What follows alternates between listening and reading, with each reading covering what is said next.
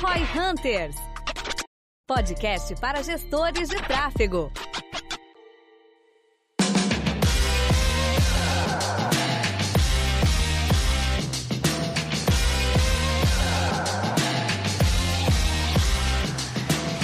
Seria de fato o processo para geração de relatórios? Como que você deve pensar na hora de estruturar os seus relatórios, seja para o seu cliente, sejam relatórios internos? Como que isso funciona e qual que é a visão aqui da galera do Roy Hunter sobre essa questão? A gente já falou sobre BI num episódio, um lance que a gente falou lá que obviamente vai se estender aqui, é que relatório tu pode granular um monte, né? Tu pode botar um milhão de números. Eu acho que o grande lance é como é que a gente extrai o melhor para a tomada de decisão. Aí agora você volta no episódio sobre BI e no sobre ferramentas e não precisa mais terminar o episódio de hoje. Tô brincando, tô brincando, tô brincando, tô brincando.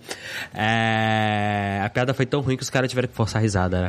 É, mas, cara, essa parte de, de relatórios é uma coisa que, assim, por incrível que pareça, é, é que diferente do BI, né? O BI muitas vezes é um produto que o cliente pede. Esses reports nada mais são do que, cara, um report do resultado que você está gerando para o cliente. Quando você faz de uma forma estruturada e regular, você consegue garantir alinhamento, você consegue gerar, mostrar que você está realmente gerando resultado para o cliente. E muitas vezes ele enxerga algo que, cara, na minha visão é básico, é, funda é tipo obrigação, como um put over delivery que tá de graça para você, um low hanging fruit total, cara. Se você consegue fazer, sei lá, um dashboardzinho do Google Data Studio, mostrando para o cliente o que ele quer ver toda semana nas discussões, abrir esse dashboard, ou nem que seja um dashboard, cara, mandar, por exemplo, um PDF que você baixa do Data Studio lá com os dashboards que você montou, o cliente vai ficar feliz pra caralho, com pouquíssimo esforço e você garante alinhamento de todo mundo. Então eu acho que é uma coisa muito importante de, de todo mundo saber montar, né? Eu acho que é importante também lembrar, como eu tava falando ali, que tu pode encher o, um dashboard, um relatório de highlights, mas não necessariamente eles vão tirar os insights, porque o, o trabalho do dashboard é trazer o highlight, é trazer o número. E aí o papel do executivo é tirar o insight. O dashboard não gera insight, ele gera só o highlight. Tu pode perder tempo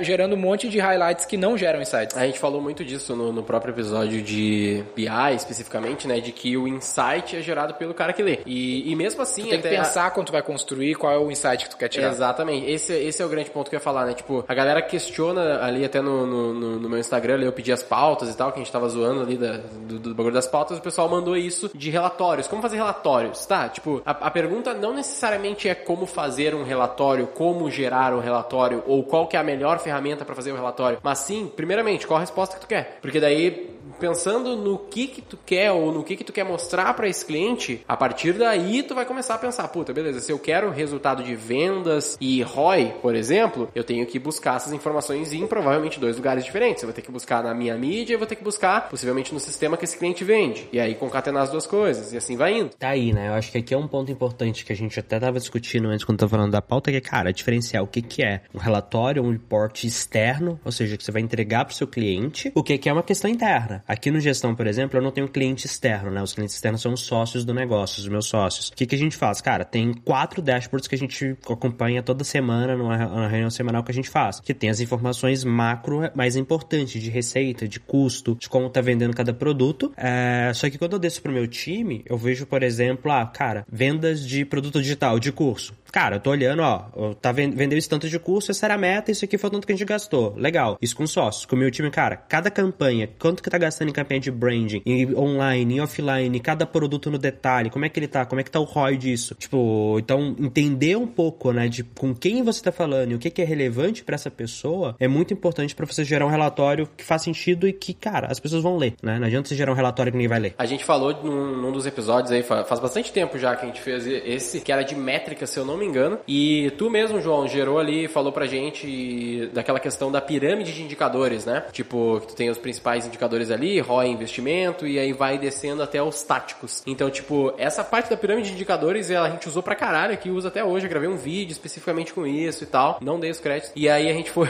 usando bastante. E aquilo ali já dá uma baita visão. Porque, tipo assim, dentro do, do marketing digital, que é onde a gente tá focado mesmo, os indicadores táticos, CTR, CPC, uh, CP PL, né, com CPM. etc. CPM, fala, não fala tanto hoje em dia de CPM, mas a gente tem es- esses indicadores ali facilmente para pegar. Tipo, tu tem zilhões de ferramentas que geram os dashes mais diferenciados para ti desses dados. Mas esses dados muitas vezes são os que menos te geram insights de fato relevantes. Depende, obviamente, do que, que tu tá analisando, mas eles são os mais fáceis e o que eu vejo que a galera fica pensando é muito nesse dado, nesse dado do tático ali. Como é que eu vejo pra, eh, sei lá, como é que eu faço um gráfico legal do meu CTR aqui para mandar pro cliente, né? Tem um lance que é legal também falar que tu pode ter dados. É legal tu pensar assim, ó, que, tipo, as ferramentas, elas podem te dar esses insights, né, esses highlights de negócio, que aí tu vai precisar envolver, por exemplo, dados internos, como de um CRM, de um RP, ou tu pode ter um, um dashboard com dados de comportamento de usuário, que é normalmente o que o Analytics faz. O Analytics ou o Hotjar são ferramentas que vão te dar dados de comportamento de usuário e não necessariamente dados do negócio, qual é o meu ROI, né, qual é o meu CAC, qual é o meu LTV. Isso, o, tu vai precisar do BI,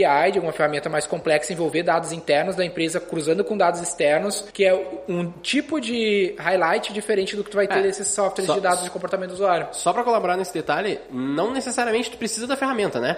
Tipo, o, o primeiro aspecto é tu saber a resposta que tu quer. Beleza, eu quero olhar indicadores mais importantes. Eu quero ver É, ROI, eu quero ver CAC, eu quero ver quanto de resultado eu tô gerando de fato pra esse cliente. Beleza, primeiro passo é descobrir onde estão essas informações, e aí vai variar pra cada é cliente. Dados internos, dados Normalmente dados internos versus os externos ali, internos sendo o RP do cliente, o CRM. sistema, CRM, etc. E os externos que a gente fala seria, sei lá, os dados das campanhas, etc. Googles. Primeiro passo, cara, gera uma planilha zona. É, Planilha um zona, de analisa nisso e vai ficar top no primeiro momento pra tu ter o insight. Depois tu vai criando um dash e coisas do gênero. Eu acho que tem uma outra coisa importante quando eu penso nisso, que é o seguinte, né? Padronização, cara. Padronização tanto assim de frequência, de quanto em quanto tempo você vai ver o relatório, de quais são os dados que você vai colocar no relatório, né? O que, que você vai olhar ou não, alinhado isso com o cliente. E, cara, de quais são os highlights, cara, que você sempre vai colocar, né? De coisas boas e coisas ruins para o cliente pegar rapidamente. Porque uma coisa que não dá pra fazer também é cada relatório que você envia ser completamente diferente. E você não consegue comparar a evolução quando você vai pegando eles em ordem cronológica. Ali no começo, os primeiros relatórios que você envia pra cada cliente, dá pra beleza, vão ser diferentes que eu tô ajustando com base no que cli- nos feedbacks do cliente. Mas depois de um tempo, deveria seguir a padronização de dia, de horário que é enviado, de quais métricas estão olhando, como que as métricas são organizadas. E cara, e tem algumas coisas que são até meio idiotas. Por exemplo, é, quando a gente vai fazer um relatório semanal, a semana é de que dia até que dia? Eu vou considerar a semana de domingo a sábado, que é a semana padrão? Eu vou considerar a semana de segunda, a dom- começando na segunda e terminando no domingo? Porque essas coisas importam. Eu vou olhar semana por data ou vou olhar por número de semana do mês? E o mês? Eu vou olhar mês fechado ou vou olhar 30 em 30 dias? Então, tipo assim, todos esses acordos de como que os dados vão ser é, organizados, com que frequência, o que que vai ser olhado ou não, como é que você vai é, tratar tudo isso, são muito importantes junto de novo, né? Com regularidade e previsibilidade de quando as coisas vão ser enviadas. Junto a isso aí, é, é importante lembrar ah, ou falar de um aspecto que eu tenho batido bastante aqui dentro, que é todo dado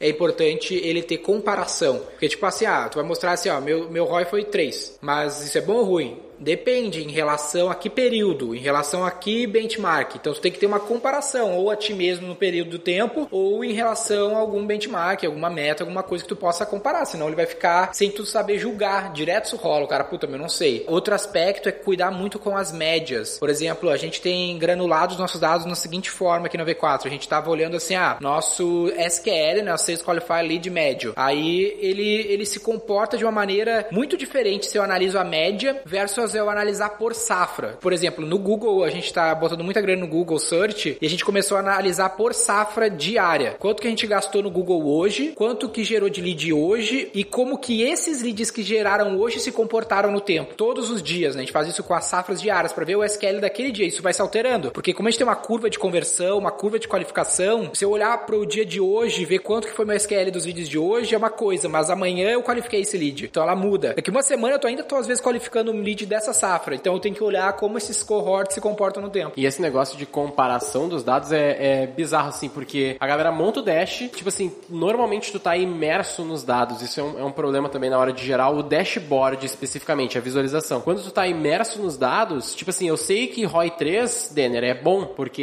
eu lembro que semana passada eu tava com ROI 2, agora eu tô com 3, e 3 é uma média boa, então é isso aí, né? Então pro meu negócio é bom. Então eu lembro disso. E aí quando o cara bota no, no, no dashboard dele dele só o ROI, ali sem comparação, sem um antes e depois, sem ter um gráfico, sei lá, para ele faz sentido, mas para os outros não faz sentido. É, esse é um grande problema também pra galera cuidar esse viés aí de que o cara já sabe o dado que tem ali e o Dash não entrega a visão que ele tem. Eu acho que aqui volta um pouco daquela questão que a gente tá falando, né, de ter métricas estratégicas, táticas e operacionais e como que você vai analisar elas ao longo do tempo. Porque o Daniel falou, cara, eu vou olhar cohorts diários. A gente fazia muito isso na Suno. Olhava cohorts diários do lead, só que assim, se você prestar atenção que o Daniel falou, é, ele não tá preocupado tanto assim, ah, hoje eu gerei 20 SQLs e, cara, ontem eu gerei 25, então hoje caiu pra caralho. É mais assim, ó, eu gerei 20 hoje SQL, só que, cara, eu gerei 100 leads, por exemplo. Desses 100 leads são 20 SQL, só que eu sei que eu vou ir qualificar mais desses 100 leads. Então, de novo, volta um pouco naquelas convenções de como que você vai acompanhar suas métricas ao, ao longo do tempo. O que a gente fazia na Suno, por exemplo, era, cara, entrava qualquer lead, tipo, os leads, a gente olhava semanal, não diário. Então, na semana, a gente sabia, ó, os leads que entraram por cada lead magnet, por cada canal, quanto que eles já converteram. E tinha um algoritmo que dava uma previsão pra gente de quanto eles iam converter nas próximas 16 semanas. Então, quatro meses a gente ficava acompanhando antes de falar, ó, esse cohort capou. Então, a gente usava essa previsão e, cara, no começo tinha uma margem de erro grande. Eu lembro quando eu saí de lá, nossa margem de erro ficava em 3 a 5% só de, de para cima ou para baixo de quanto que cada cohort ia converter. Só que assim, isso é uma coisa avançada. Você não vai fazer seu primeiro report olhando isso, cara. Você tem que ter maturidade como empresa para olhar isso. Mas eu acho que um lance importante é que todos os teus relatórios, os números, em algum momento eles te proporcionem uma análise preditiva, que é o lance de estar numa sala aqui que se chama Looking Ahead, tem um adesivo na parede escrito Looking Ahead, e é esse é o teu lance, sabe? Tu conseguir uh, encontrar uma forma de chegar numa análise preditiva, que tu possa ter base de dados que vão te dizer que se tu mexer uma alavanca de maneira X ou Y, os teus números vão ser Z lá na frente. Que eu vejo muitas vezes aqui no,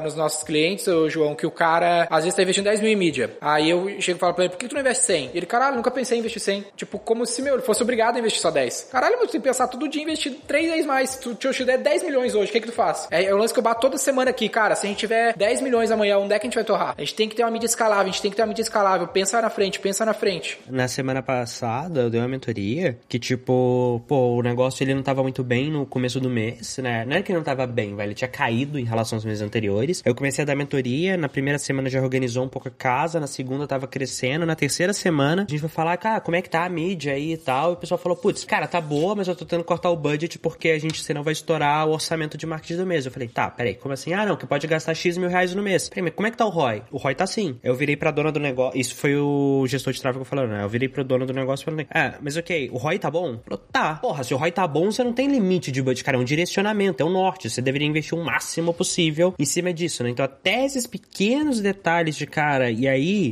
a galera me perguntou, ah, qual que é. João, que você vê é, futuro na função de gestor de tráfego? Cara, o gestor de tráfego na linha de comprador de mídia, que a gente já fez até um, um episódio especificamente falando disso, não vejo, cara. Acho que vai durar mais 3, 5 anos depois começa a morrer. Agora, o cara que consegue ter o pensamento estratégico de falar, cara, tudo isso aqui são nortes e na real meu trabalho é gerar o máximo de retorno possível pro cliente, esse cara vai ter papel. Eu acho que os reports, de certa forma, também derivam disso. Como que eu mostro e alinho com o cliente o valor que eu tô gerando para ele. A gente falou hoje, a gente teve a live, hoje no dia que a gente tá gravando o podcast, a gente teve a live com o Sobral, e ele mesmo falou, né, que apesar dele se considerar um gestor de tráfego, hoje o que ele faz pros clientes dele já é muito além disso, né? Ele tem uma visão mais lá de uh, conteúdo e, e copy, criativo, que é onde tá o conhecimento dele, mas de fato, até ele, que teoricamente é só gestor de tráfego. Tem acesso ele... a clientes que isso é extremamente importante. Exatamente, tem acesso que basicamente a clientes que basicamente precisam daquele ponto específico que é o tráfego. Uh, ele mesmo acaba entrando nesses mesmos clientes e fazendo consultorias em outros lados, né? Mas é, eu concordo muito com essa visão do João aí de que o cara tem que ser sempre além disso, principalmente essa visão, não, a gente não falou nunca sobre isso, acho que vale uma pauta disso futuramente também, talvez de inteligência artificial, essas questões, talvez trazer mais dados relacionados a isso é legal. Tem a também. cliente nossa que tem um canal grande no YouTube sobre Power BI, que é a DataB, a Karine, uhum. lá que se vocês quiserem mais sobre esse assunto, a gente pode trazer ela aqui para falar sobre isso. O lance que ela certeza. fala é, ela tem um vídeo no canal dela que é Por que, gráfico de pizza é ruim? Ah, eu vi esse vídeo, é, muito bom esse vídeo. E ela fala sobre o livro Storytelling uh, com dados. Por que, que é ruim? Cara, ela fala que ele te traz. Uh, boa pergunta, se ele, ela ele, ele é, Eu vi esse vídeo não sei o que ela fala. Tipo, não, ela ele fala tá essa agora. ele não, não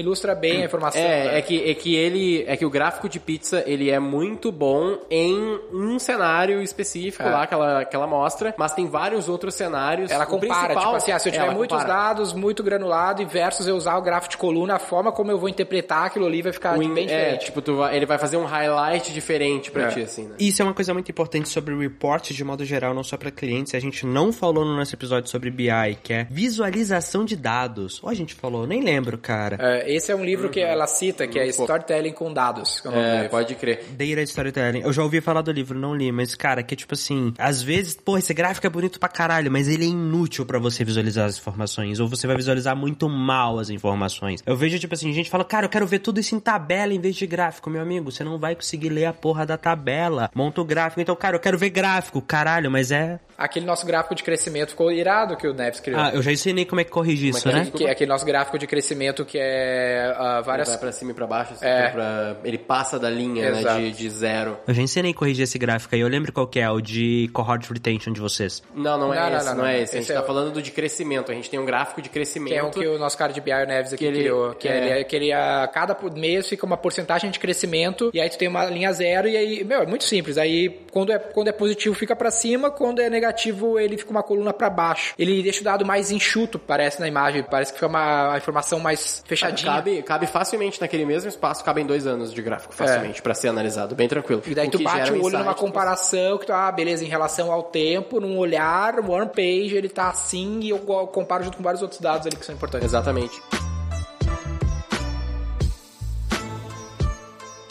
Mas eu acho que assim, ó, pra gente poder. A última coisa que. Eu não sei nem se não vale um episódio separado, velho, mas. Tipo assim, a gente falou muito sobre o que, que é o, o relatório, falou sobre relatório interno, relatório externo, falou sobre saber buscar o insight correto. Mas, tipo assim, quais. Como que o cara define quais são os dados? Como que o cara escolhe esses dados especificamente? Como que o cara chega na resposta do qual dado ele tem que estar analisando, que ele tem que estar buscando? É, isso eu acho que a gente pode abordar em, em outro, em outro episódio, mas eu acho que pra não deixar o cara sem resposta, é, é muito que a gente falou no, no episódio de BI. métricas também, É, do- de e métricas acho de que BI, é, eu se acho. a gente puder gravar esse episódio aí com, com a Karine lá pode ser legal. Perfeito. Mas em linhas gerais, cara, tu tem que perguntar quais são as, as perguntas de negócio que tu quer responder. Tipo, meu, como que eu escalo? Como que eu invisto mais e mantenho o ROI? Sabe? Tô sendo lucrativo? Esse tipo de resposta meio básica que tu tem Isso, que ter, primeiramente. Essa última pergunta é muito importante. Eu, eu acho que tem duas questões assim, né? Quando a gente fala pra cliente, que é o seguinte, né? Que a gente tá falando do, de report pros clientes. Você tem que responder essas suas perguntas, mas tem um pouco, e eu acho que isso é importante, que às vezes a gente tem que se lembrar que nós estamos prestando serviços, que é o que o cliente quer ver. E às vezes, cara, você vai ter que colocar o que o cliente quer ver, ou no mínimo o que, que vocês chegaram num acordo de que é aquilo. Que também não adianta você mandar um, um report pro cliente, né? Que é o report externo, com um monte de dados que você acha importante e não ter o que o cliente quer ver. Ele só vai ficar puto com você, não vai olhar aquilo na hora que você fala, pô, mas eu te mandei o report mostrando, ele fala, cara, mas eu não li o report, ele não tinha o que eu queria ver. Então, assim, tem isso, né? Quais são as perguntas importantes, mas tem o famoso, qual que é o combinado? O que, que você combinou que o seu cliente quer entregar? Isso tem que estar lá também. Com todos os stakeholders em linhas gerais, né? Não só pra quem atende clientes, mas pra quem tá no time interno. Muito bom. É isso aí.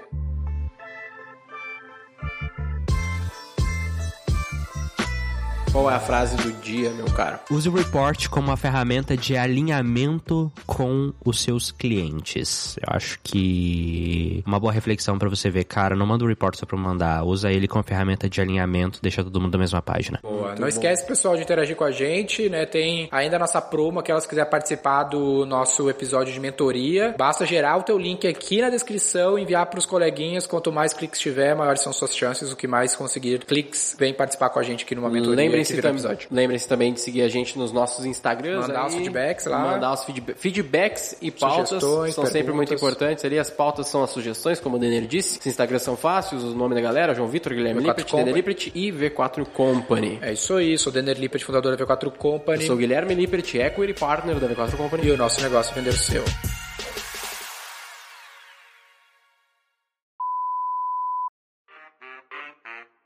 Frase do dia, meu cara? Putz, fiquei sem frase dessa vez. Eu fiquei sem frase, acho que pela primeira vez. Puta merda, 20 Só faltou. Só faltou. Vai falar das pautas agora, Peraí, cara. peraí, deixa eu pensar, deixa eu pensar, deixa eu pensar, deixa eu pensar, deixa eu pensar. E aí vocês colocam a zoação, reporter. Use. Não, vamos. Métricas são números.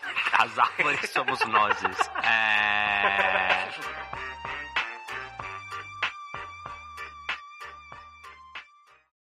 Para saber mais sobre como a V4 pode ajudar o seu negócio, ou você que é profissional de marketing digital e quer saber como ser nosso parceiro, acesse v4company.com e saiba mais.